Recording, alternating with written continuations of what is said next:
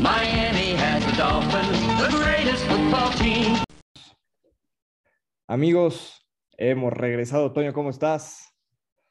Mi George, hemos vuelto una pausa muy larga eh, por diversos temas, pero bueno, estamos de vuelta, estamos contentos, nuestros Dolphins han retomado una buena cara y bueno, estamos de regreso, hermano. No, a ver, si no regresamos después de, de los cambios de ayer, no íbamos a regresar nunca, ¿eh? No, no, no, no, no. Y después de tener a nuestro Tua 5-0, no había forma, hermano. Entonces, era ahora o nunca. Totalmente, totalmente. Bueno, Toño, vamos con el primer, el primer tema, este, una cátedra de Tua en Detroit. Espectacular. Eh, o sea, no, no, no, le encuentro palabras. Sabemos que la defensa de Detroit es, no es la mejor de la liga y ni cerca, pero fue soberbio lo que hizo, ¿no? Solamente tiró siete pases incompletos, 380 yardas, tres touchdowns. Tenían que haber sido cuatro, pero bueno, ahí le faltó nuestro coach Cayo para retar esa jugada. Pero, bro, ¿sabes qué me gusta?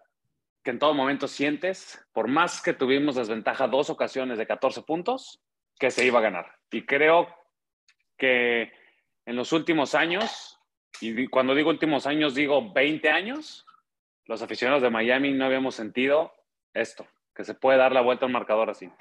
Sí, no, con, con, esta ofensa la verdad es que creo que sea tercera y larga, dos cores abajo, nunca nos sentimos fuera del partido, nunca nos sentimos fuera de la oportunidad. Tua y McDaniel han hecho una tremenda, tremenda eh, dupla. Y bueno, Tyreek Hill eh, menciona aparte. No, y Waddle, esa mancuerna que me dices, tenemos al, al, mejor dúo de receptores de la liga. Sin duda, sin duda. Eh, sí, sí, sí. Jalen Phillips, que tanto le pegamos en este programa, decidió aparecer en nuestra ausencia. Sí, sí, sí, sí. Creo que le, le, vino bien que nos calláramos. Y hoy le llegó, yo creo que la mejor ayuda que puedo haber tenido. Sin duda. Y, y con eso vamos al tema de ayer. Dos cambios, Toño, espectaculares. Empezamos con Bradley Chop. Para ti, lo vale, ¿no? La primera ronda que se dio. Lo vale. Te estás hablando de que este es un una posición prime y es uno de los mejores jugadores en esa posición. Lo ha probado toda su carrera en Broncos. Y, y bueno, creo que por los números, y era así, era desesperante ver que Miami no generaba presión cuando apretaba con 4 o con 3. Y para poder ganar eh, partidos en playoffs necesitas eso y más con tantas ausencias que tenemos en el perímetro. Necesitas presionar rápido y necesitas en muchas ocasiones no mandar estos blitzes, esta carga de blitzes que te va a dejar a los corners man to man o los va a dejar un poco desprotegidos. Entonces creo que es un muy buen trade. Chris Greer se da cuenta de lo que se necesita y aprovecha la oportunidad de que Broncos pues da la oportunidad de vender a Bradley Chubb. Obviamente, como lo dijo en conferencia de prensa Chris Greer, se le va a dar una extensión de contrato. Va a ser uno de los mejores pagados. Vamos a ver. Va a ser, va a ser interesante ver qué hacen nuestros Dolphins con el cap space, porque ya vamos a tener contratos grandes y tenemos que estar preparados para poder hacerle un contrato a nuestro quarterback franquicia, señor. Sin duda. Y, a mí el que me preocupa con la llegada de Chubb es el contrato de Wilkins. Yo no sé si vamos a tener el capital y el cap space Correcto. justamente para, para poderle pagar a nuestro 94. Correcto. Sí, a ver, la llegada de Bradley Chubb, el, el que más se va a beneficiar, tal como la, la llegada de Hill benefició a Waddle, Jalen Phillips, ¿eh? Sí, sí, sí, sí. Y mira, yo creo que con este nuevo contrato vamos a ver que Manuel Lockman no le, no le vamos a volver a renovar. Eh, incluso yo creo que puede, ser, puede llegar a ser tradeado. Van Ginkel, creo que también es un jugador de los cuales puedes, puedes que, quedar ahí, a menos de que le encuentres a Van Ginkel un spot como middle linebacker, pero lo dudo, no es su fuerte o no, no lo hemos visto ahí, habrá que verlo. Y pues como bien comentas, ¿no? Christian Wilkins, vamos a ver qué, cuál es la cantidad de dinero que nos, que nos pide. Se viene el contrato de Tua, tienes el de Hill y vas a tener el de Guaro. Sin duda, y, y, y, bueno, varios más, ¿no? O sea, también Robert Hunt, que se ha convertido en uno de los mejores guardias de derechos de la liga. Sí. Este, Austin Sí, sí, Jackson, sí. que se ha vuelto un muy buen eh, blo- un, decen- un bloqueador decente. Sí, No, no se te que- olvide Mike Gesicki. Bueno, es justo te iba a decir que creo que de él ya nos podemos ir despidiendo. O sea, Ya sabíamos que nos íbamos a despedir de él, pero bueno, creo que, que ya hasta por tema de números no nos va a dar y creo que va a ser tiempo y momento de pues, empezar a formar a nuestros otros Tyrants que no se han visto como tú y yo esperábamos, hermano. Sí, no, la verdad es que no, no se han visto eh, también Durham Smith, la verdad es que me ha decepcionado mucho. Hunter Long ha sido una gran decepción. Sí, totalmente. Y. Tanner Conner también no, no ha existido, ¿no? Sí, bueno, los drops. Este, y hablando de drops, también se fue Chase Edmonds, que lideraba la liga en, en estadística. Y bueno, Sí, era desesperante. Jr.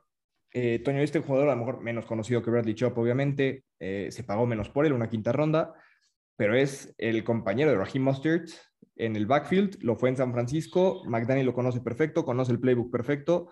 A mí me encantó este cambio también, ¿eh? Sus números con McDaniel, él promediaba 5.1 yardas por acarreo. Entonces, que es algo que más o menos está promediando Raheem Mostert. Y bueno, eh, creo que Chase Edmonds llegó y a muchos nos ilusionó. Empezó la temporada muy firme y de a poco fuimos viendo que sus, sus snaps y sus jugadas bajaban y bajaban y bajaban. Raheem Mostert cada vez ocupaba más esa posición. Chase le vimos muchos drops. Incluso mucho aficionado de Miami se preguntaba, pues, ¿dónde tenemos a Miles Gaskin? ¿Dónde está eh, Sabon Ahmed? Y, y bueno, llega Jeff Wilson, conoce perfecto este sistema, ha tenido muy buenos resultados. De hecho, estaba teniendo una temporada muy buena con San Francisco. Se hace, eh, se, se genera esta oportunidad porque San Francisco lleva a Christian McCaffrey. Y bueno, Mike McDaniel lo aprovecha, ¿no? Y qué bueno, porque al final del día ese contrato de Chase Edmonds se va para allá y suples, creo yo, esta posición de segundo running back o el tándem de running backs con alguien que ya conoce tu sistema y creo que puede llegar a ser hasta un upgrade de lo que teníamos en Chase Edmonds, ¿no? Entonces, prácticamente lo que hace mandar a Chase Edmonds a Broncos, creo yo, es bajar el precio de Bradley Chop. Sin duda. Y te puedo decir también que mis fuentes, y aquí sí lo, lo tengo confirmado, es que estuvieron a punto de incluir en ese cambio a Mike Gesicki por Miami y volver a unir a Jerry Judy con su coreback de Alabama. Ah, meter te a Jerry decir- Judy. Y tengo la, la certeza porque eh, ya me habían dicho a mí del cambio de Bradley Chop, que está trabajando, que el tema del salario de Chop para el contrato y Sí. demás.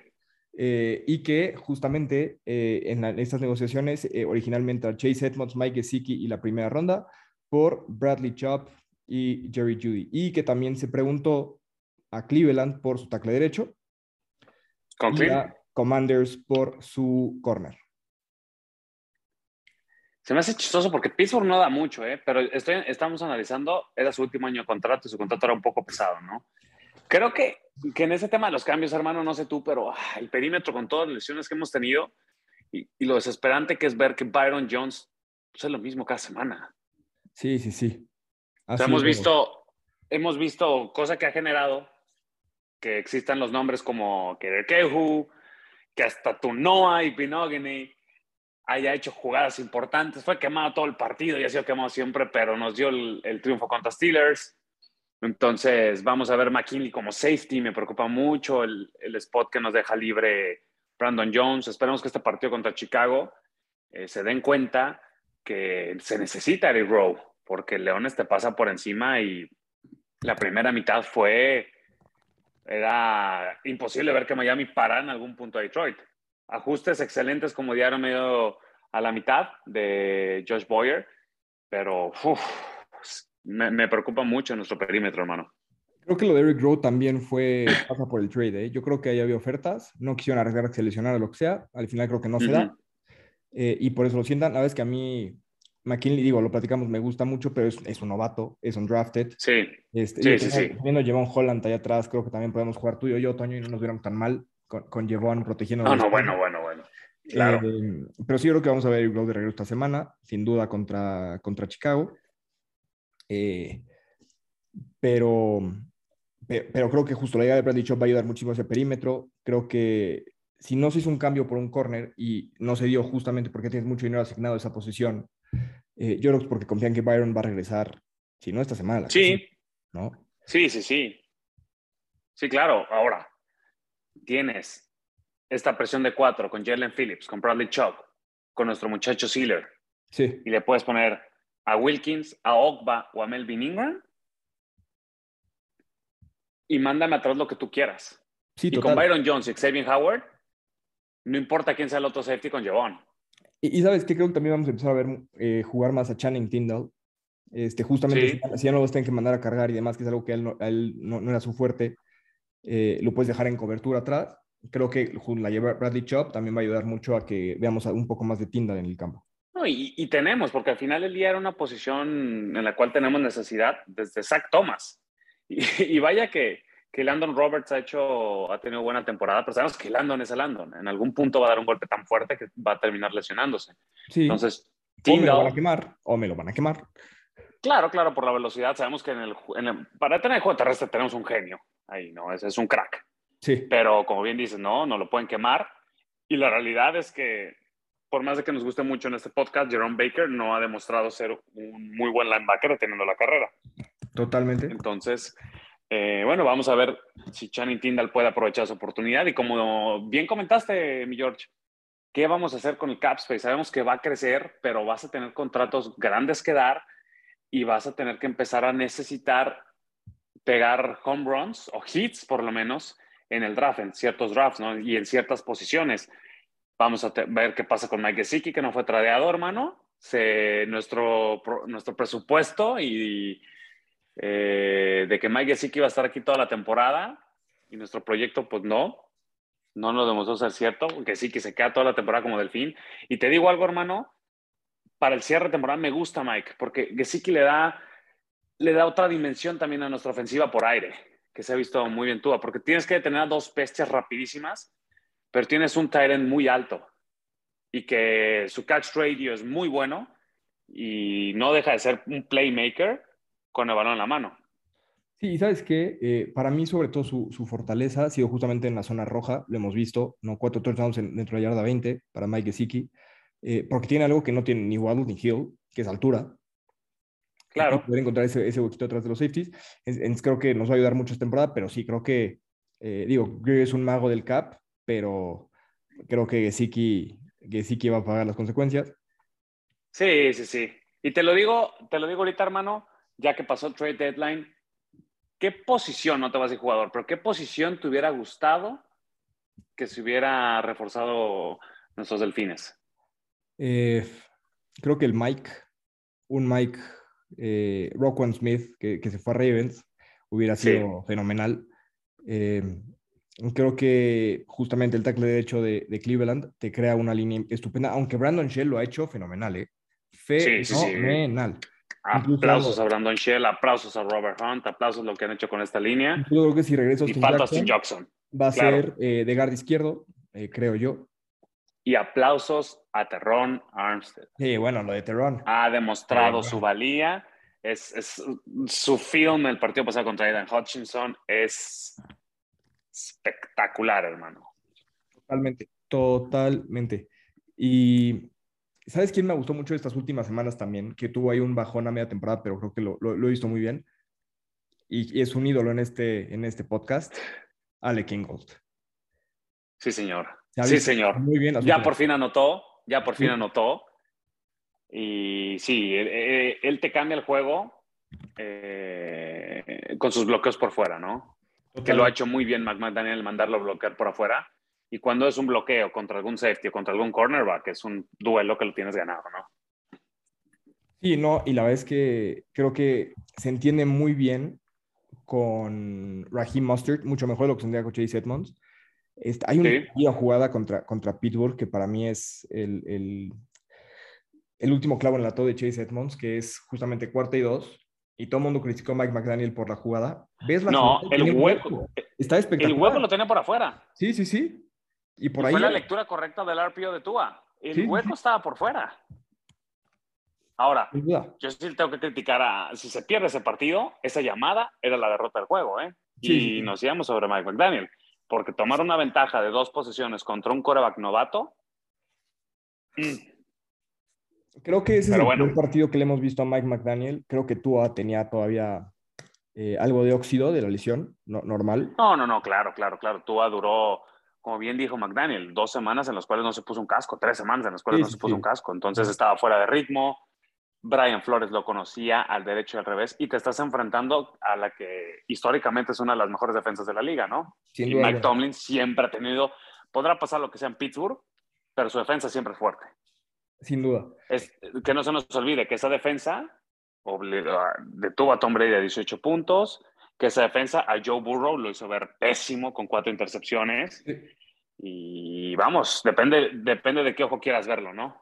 No, y la verdad es que Minka Fitzpatrick es un monstruo ahí atrás. ¿eh? O sea, el juego que se aventa Minka Fitzpatrick contra Tua es un Sí. juego que no se puede aventar ningún otro equipo porque ningún otro equipo tiene a Minka Fitzpatrick. Sí, sí, sí. Y aplausos para Chris Greer. Sí. Podremos decir lo que quiera, pero para draftear safeties, madre mía, Sí, no, no, brutal, ¿eh? Brutal. Y es bueno, un genio señor. eh, de lo que viene, Toño, eh, Chicago, Justin Fields, Chase Claypool, Khalil Herbert. Algo que me ha sorprendido en Miami esa temporada es que nuestra defensa por tierra es la sexta mejor de la liga.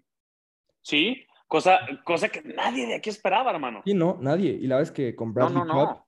ahora con Bradley No. Chubb nos van a correr menos, ¿no? Eh, Sí, claro. pero este partido contra Chicago para mí es el, el gran riesgo es el clima, el viento, el frío. Vamos, Sí. es la primera prueba de Tua esta temporada eh, enfrentándose a un elemento que le ha costado trabajo en el pasado, ¿no? Sí, como bien lo comentas, y es una defensa buena. No, no- podemos subestimarlos. Tienen una baja que para mí es la clave, que es Rockman Smith, que recién, recientemente fue traído a los Baltimore Ravens. Y bueno, creo que, creo que esta es una oportunidad muy buena para nuestra línea poder por fin implementar un ataque terrestre. Y mira, más allá de- del tema del aire y del tema del, del frío con Tua, yo, por el sistema que yo he visto, hermano, que hemos visto con Mike McDaniel, no, no hemos visto bombazos de Tua. O, no, no, no, no. Son jugadas en donde Mike McDaniel genera un hueco mediano, intermedio. Y realmente, si tú ves los pases bomba que ha lanzado Tua, esta semana lo lanzó contra Tyreek Hill. Esa tercera de 22 con Jalen Waddle Sí, las dos coberturas perdidas en Baltimore, pero están esperando un error y si no, te van a comer en el centro, ¿no? Y te van a comer en rutas intermedias. Yo creo que ese es el juego extraordinario de Tua. Las rutas intermedias, o sea, lo, hemos hablado aquí, ¿no? La precisión de Tua es brutal y su, su anticipación es excelente. Y creo que en el juego intermedio, uf, eh, es donde estamos generando mucho peligro, ¿no? Y, y Tyreek Hill, hermano, tú sabes que una recepción de 15, 20 yardas, eh, un pase de, esa distancia te lo convierte en 70, 50. Sin duda. Y ha, han sido la vida para, para Tua. Totalmente. ¿Sabes qué? Algo que me gustaría ver mejorar Tua que ver. Es un, para mí un coreback top 5 de la liga hoy en día.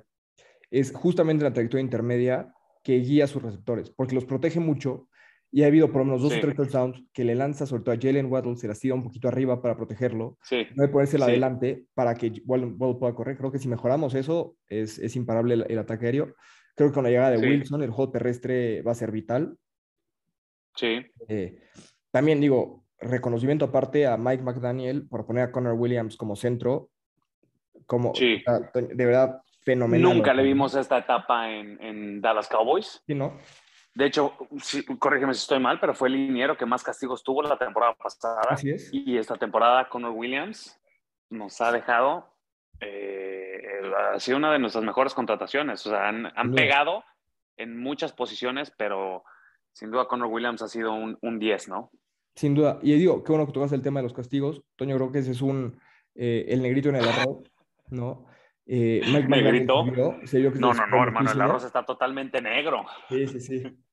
Se vio que se esperó con el coach de línea ofensiva y le dijo, a ver, fuck that, este, fix that, este, that shit, ¿no? Y es que eh, en un punto del partido era desesperante, hermano, sobre todo la primera mitad. Fue espantoso ver cuánto castigo y decías, otro, otro, otro. Perdí la cuenta. No sé si realmente en Detroit no se ve bien la línea de scrimmage, pero fueron, conté cuatro donde estaban en offside, bro.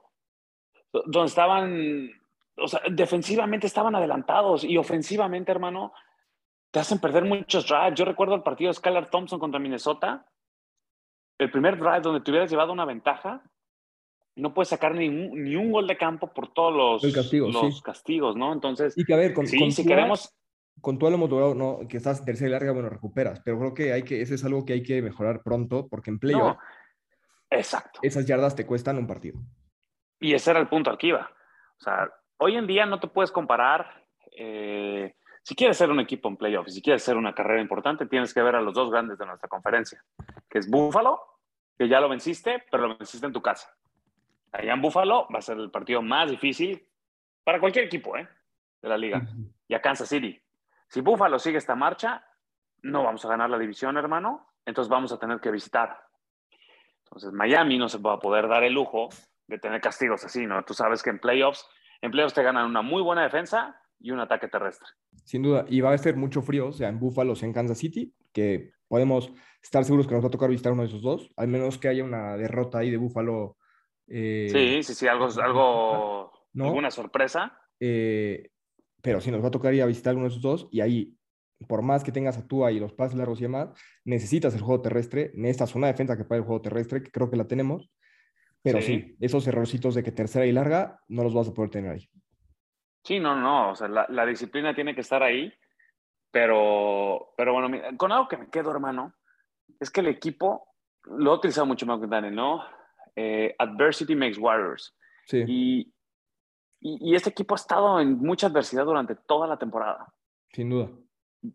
Baltimore, eh, lo sufriste un rato contra Patriotas, las lesiones, Buffalo Bills lo sufriste, la lesión de Tua, Sí, eh, la lesión de manera consecutiva, porque parecía hasta un castigo, hermano, de la liga, eh, que cada semana empezabas con un coreback y terminabas con otro. sí, Y bueno, las cosas se terminan alineando, pero este equipo nunca se le vio que, que bajó los brazos. Hoy en día, hermano, estamos 5-3, un promedio arriba de lo que hubiéramos esperado. Nos viene la parte flaca del calendario sí. y Miami tiene que seguir ganando estos juegos que en teoría se deben de ganar. Detroit se te complica, Sí, pero Detroit, la segunda mitad fue por nota, hermano, defensivamente y ofensivamente. Sí, no, la verdad es que, a ver, Josh Boyer ha demostrado que puede hacer muy buenos ajustes a medio tiempo, de verdad, muy buenos. Pero lo importante Sí. es que salgas con esos ajustes desde el principio, que puedas ajustar de serie a serie y que no le regales una ventaja de 14 puntos, porque otra vez, ahorita te has recuperado. En playoff, Sí. una ventaja de 14 puntos es mortal. Sí, no, no, no, no la vas a detener. Yo sigo insistiendo, hermano, me gusta lo que he visto en Josh Boyer, pero ah, si, va- si Big Fangio aparece disponible y quiere ser coordinador, eh, venga, che, para acá. O sea, Sin duda. Sin el duda, señor nos va... Sí. Y, y, Toño, obviamente estamos, ya llevamos ocho partidos. Este, te pregunto rapidísimo para, para cerrar antes de la predicción, ¿quién es tu MVP ofensivo, tu MVP defensivo, tu LVP ofensivo, tu LVP defensivo? Uf, no me esté ni tiempo para pensar, pero bueno, tengo tres MVPs ofensivos, todos sabemos quiénes son y voy a meter a... Eh, los tengo que poner separados, no voy a poner nuestro combo de nuestro dúo de wide receivers, pero voy a poner a Tyreek Hill, con los números que está generando va a ser el ofensivo del año, debería serlo. Sin duda. Tyreek Hill está en camino de romper el récord de yardas de Calvin Johnson, haciéndolo incluso con el tercer quarterback del equipo, ¿no? Sin duda. Eh, se nota que, la, que, le cambió la vida a Tua y se nota que Tyreek Hill, pues las palabras y lo que tanto se le criticó de que Tua es lanza pelotas atrapables y es más preciso que, que Mahomes, lo está dejando en claro, ¿no? Jalen Waddle, que está teniendo un temporadón, que si alguien tiene una duda si era un receptor elite, es un receptor elite. Es consistente, tercera y corto, tercera y largo, cuarta oportunidad, es el hombre de seguridad de Tua. Y el otro MVP, quarterback número uno en rating 5 y 0 cuando arranca el partido y cuando lo termina. Hemos visto un avance un progreso de Tua fantástico, hermano. Lo que ha hecho en tan solo cinco partidos que ha jugado es, es que los expertos, hermano, los que tanto lo criticaban, hoy dicen, se tomó la decisión correcta al elegir a Tua en lugar de Herbert. A ese, a ese grado, ¿no? Hoy, hoy, lo tienen considerado como un quarterback elite. Lógicamente tenemos que verlo ganar, como, como lo comentamos fuera del aire. Necesito que gane un partido playoffs para que yo ya diga, este quarterback es elite. Pero si había dudas de que Tua es tu quarterback franquicia, creo que nos quedó claro. Y el, ejemplo más claro fue hoy Mike McDaniel, que dijo, mi, desde que yo llegué, mi quarterback es Tua. El quarterback para esta franquicia es Tua. Chris Greer probablemente tenía esos picks de primera ronda para utilizarlos en algún quarterback si es que en Tua no veía eh, este coreback y lo que hizo fue tradearlos. Nos trajo Tyreek Hill, nos trajo Bradley Chubb, dijo, vamos con todo con Tua y vamos a armar un barco a su alrededor. Entonces, mis tres MVPs ofensivos son ellos. Eh, MVP defensivo se lo tengo que dar a Javon Holland. Qué temporada, qué capitán, Sí. qué manera de liderar esta defensa. Y otro MVP, que es nuestro muchacho, este podcast, que nosotros le tenemos fe, hermano, que está siempre debajo del agua, pero es un trabajador, es un obrero, hermano. Ese lo, este cuate lo sacas de abajo, hermano, y siempre y sigue trabajando. Zach Sealer. La temporada que está teniendo Zach Sealer es fantástica, ha sido muy constante, muy regular y, y ha ayudado mucho a que nuestro juego terrestre, nuestra, nuestra defensa terrestre, sea la sexta mejor de la liga, hermano. Voy con tus MVPs antes de los LVPs. Y el, y el juego de, de Steelers, nada más para hacer nota contra Detroit, fue espectacular, ¿eh? Espectacular. Eh, Se lleva un game ball, de hecho. Para no repetir, y solamente voy a repetir a Tua porque nuestro capitán, nuestro coreback, nuestro líder, fenomenal. Para mí ya demostró que tiene un talento elite. Ahora solamente sí. aprovecharlo y ganar sus partidos importantes. Pero para mí, el MVP de la ofensiva es el número 72 en sus programas, número uno en sus corazones junto con Tua. Teron, mi muralla china Armstead, ¿eh? Sí. Sí, sí, sí. Le cambió la vida también a Qué Tua. tackle izquierdo, ¿eh? Qué tackle Sí. izquierdo. Eh, Sí. y, y para mí el, el MVP defensivo, también para no, eh, para, para no repetir, porque hubiera dicho justamente Javon Holland y hubiera dicho Claro. justamente para mí Rekbon Davis está Sí. teniendo un temporadón en el centro de la línea. ¿eh? Temporadón. Calladito, pero dominante. Por el centro No, no, corre, claro. ¿eh? O sea, ¿cuántas cuartas y dos, terceras y doces paramos Claro. Por Kelly Wilkins penetran? Claro, claro. Rompen el. eh, no generan ese espacio que la línea busca. Sí, Sellan espacios. efectivamente. Le sumamos esto a Bradley Chubb y vamos a tener una línea de miedo, hermano. Sin duda alguna. Y bueno, Antonio, nos queda poco tiempo. Voy con tu LVP ofensivo y LVP defensivo. Se vale que sea alguien que ya no sea en el equipo, ¿eh? bueno, mi LVP defensivo, voy a empezar por la defensa, se llama Byron Jones. No, nadie sabe qué tiene. No salió a la luz. Es, un es, es una lesión muy misteriosa. Puede ser que le hayan operado, se opera tarde. eh, se le necesita. Y lo peor es que no se ve para cuándo, ¿no? Incluso ya cada vez las conferencias de prensa son más aburridas con su tema, al grado de que, pues no, eh, Byron desde que llegó se, espe- se esperaba mucho de él, se ha tenido buenos juegos de él, pero lo necesitamos ahorita, ¿no? Y no lo hemos visto. Hasta te hace sentir lo- un poquito lo que nos pasó la temporada pasada con Will Fuller. Entonces, definitivamente se lo tengo que dar a él. O sea, he esperado mucho. Se lo iba a dar a Jalen si me hubieras preguntado hace semanas, pero Jalen ha, ha- levantado la mano. Como te dije al principio del podcast, hermano, ah, definitivamente he esperado más de Jerome Baker y no he visto una gran temporada de Jerome, pero se lo tengo que dar a, Byron Jones por la expectativa que tienes de él y por todo lo oculto que está detrás de esta lesión, ¿no? Y mi LVP ofensivo, mm, ah, no, no es fácil. Tengo dos, dos candidatos. Uno es Cedric Wilson.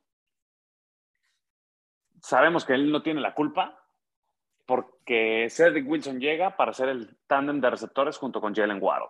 Sí, De repente aparece disponible Tyreek Hill y pues ¿quién no va a agarrar a Tyreek Hill, no? sin duda. Eh, cuando se te presenta un Rolls Royce y, y tienes la posibilidad de agarrarlo, por más de que hayas comprado un BM o un Audi, pues agarras el Rolls Royce sin y duda. te alguna. quedas con los dos. Pero sí, no, no he visto productividad. Y más allá de eso, hermano, sí he visto de Trent Sherfield, de, de River Craycraft, que han entrado en su lugar y lo han hecho bien. Incluso Sanders, que generan fumble de la temporada pasada, de la temporada del partido pasado, pero también se le vieron destellos. Y Cedric Wilson no se le ve ni siquiera un target por partido. Sí, sí, sí. Entonces, me ha decepcionado. Y bueno, esperamos que recupere, se recupere rápido la lesión, pero Liam Eikenberg no me ha gustado nada. Sí. Creo que es el punto flaco de nuestra línea ofensiva. Y, y bueno, creo que son esos dos, mi hermano. Yo coincido. Este, Byron, obviamente, yo no ha jugado. Para mí, alguien que esperaba más, y a lo mejor es injusto ponerlo como MVP, pero habíamos escuchado tanto de él en Training Camp que iba a ser dominante, que iba a ser eh, Aaron Donald 2.0, Christian Wilkins. Sí, señor. O sea, para Sí. mí ha sido un poquito decepcionante la, la temporada de Wilkins porque no ha generado esas jugadas de impacto. Y yo pues te diría, Sí. hoy, hoy yo no le pago, ¿eh? O sea, lo que te va a costar él, Sí, ¿no? yo, yo no le pagaría. Eh, y a la ofensiva, para mí, Chase Edmonds, el número de drops, o sea, el drop, ¿cómo hubiera cambiado la historia de la temporada si no suelta ese pase contra Cincinnati? Correcto, ¿Sí o no? correcto. Eh, para mí ese fue un, un error que, que mató al equipo porque a partir de ahí vemos a Tua mucho más presionado, aguanta el balón, viene la lesión, muchas cosas, ¿no? Como- Pudo haber cambiado muchísimo esa, Sí, ese, drop, ese drop pass. Eh, para mí Eric ha sido una excepción no verlo activo, que no pueda dominar el, el playbook, que aparentemente por ahí es el problema eh, de nuestro Ujú. lo que esperamos mucho en, en este. Y sí. tengo que dárselo, y tú sabes que como lo quiero y lo tengo en el fantasy, pero Durham Smythe. Sí, Eh, Sí, no, creo que- esto esperamos fue más donde podía ser un superestrella, no lo ha aprovechado. Eh, El bloqueo no ha sido tan bueno como esperábamos. Entonces, para mí, No. ese, es, ese es mi MVP. sí, no, claro. Ha hecho que Mike sí que se vuelva una necesidad para el equipo, ¿no? Sin duda. Eh, y bueno, Toyo, antes de terminar, nos queda poco tiempo, pero tu predicción para el partido en Chicago. Mi predicción, como, ah, como, como bien dices, hermano, va a ser un partido complicado. Justin Fields está levantando mucho. Justin Fields está viendo mejor. Eh, Khalil Herbert está teniendo una muy buena temporada. Vimos que estos Bears apabullaron a los Patriotas. Digo, ¿quién no? Sí. Eh, con esa preciosura que tienen de controversia de quarterback. A ver quién es más malo, si Sapi o Mac Jones. Eh, pero se ha visto una mejora en Justin Fields y desde que salió del draft, eh, creo que el talento que más me gustaba de quarterback, además de Sunshine, de Trevor Lawrence, eh, para mí era uno Trevor Lawrence y dos Justin Fields. Y, y bueno, ha ido puliendo esos detalles. Sabemos que tiene mucho tiempo el balón, lógicamente por su capacidad para correr, cosa que nos ha costado. Yo que veo, hermano, yo veo un partido donde nuestra defensa recibe 20 puntos, cerca de los 20, poquito más, poquito menos, pero yo veo una ofensiva de Miami dominante, dominante y creo que Chicago va a extrañar a Rockwan Smith. Así que yo veo que nuestros delfines, hermano, ganan 30-20 en Chicago. Para mí, bueno, me sorprendió que hoy McDaniel dijera, Chop y Wilson van a jugar, los dos. No sé cuánto, pero van a jugar los dos. Eh, Claro. mí, la defensa de Miami da un muy buen partido desde el inicio. Los, los dejamos en 13 puntos. De la ofensiva no espero jugadas tan explosivas justamente por el clima, por el viento, porque los elementos, pero sí espero 27, 27 puntitos, 27-13 para mí. Sí, sí, me gusta, hermano. Me gusta. Y bueno, Toño, con, con eso llegamos al final. Hemos regresado. Estaremos aquí la siguiente semana también. Eh, ya no nos vamos, aquí a que, a que acabe la temporada. Eh, y Toño, algo para terminar. No, nada, una disculpa a todos por la pausa. Eh, y bueno, eh, este podcast va a seguir, seguirá. Gracias por, eh, por estar aquí, por mantenerse fieles. Y pues nada, hermano, hay que seguir ilusionados con nuestros delfines. Esperamos que venga una muy buena racha de partidos, de, sobre todo partidos ganables en el papel. Y nada, hermano, ilusionado con estos delfines. Sin duda, somos dos. Pues bueno, con eso llegamos al final de este programa. Muchas gracias por escucharnos. Una vez más, una disculpa por, por esta pausa, pero ya estamos de regreso y ya no nos vamos a ningún lado. Toño, fins up. Fins up, señores, arriba los fins. Miami has the Dolphins, the greatest football team.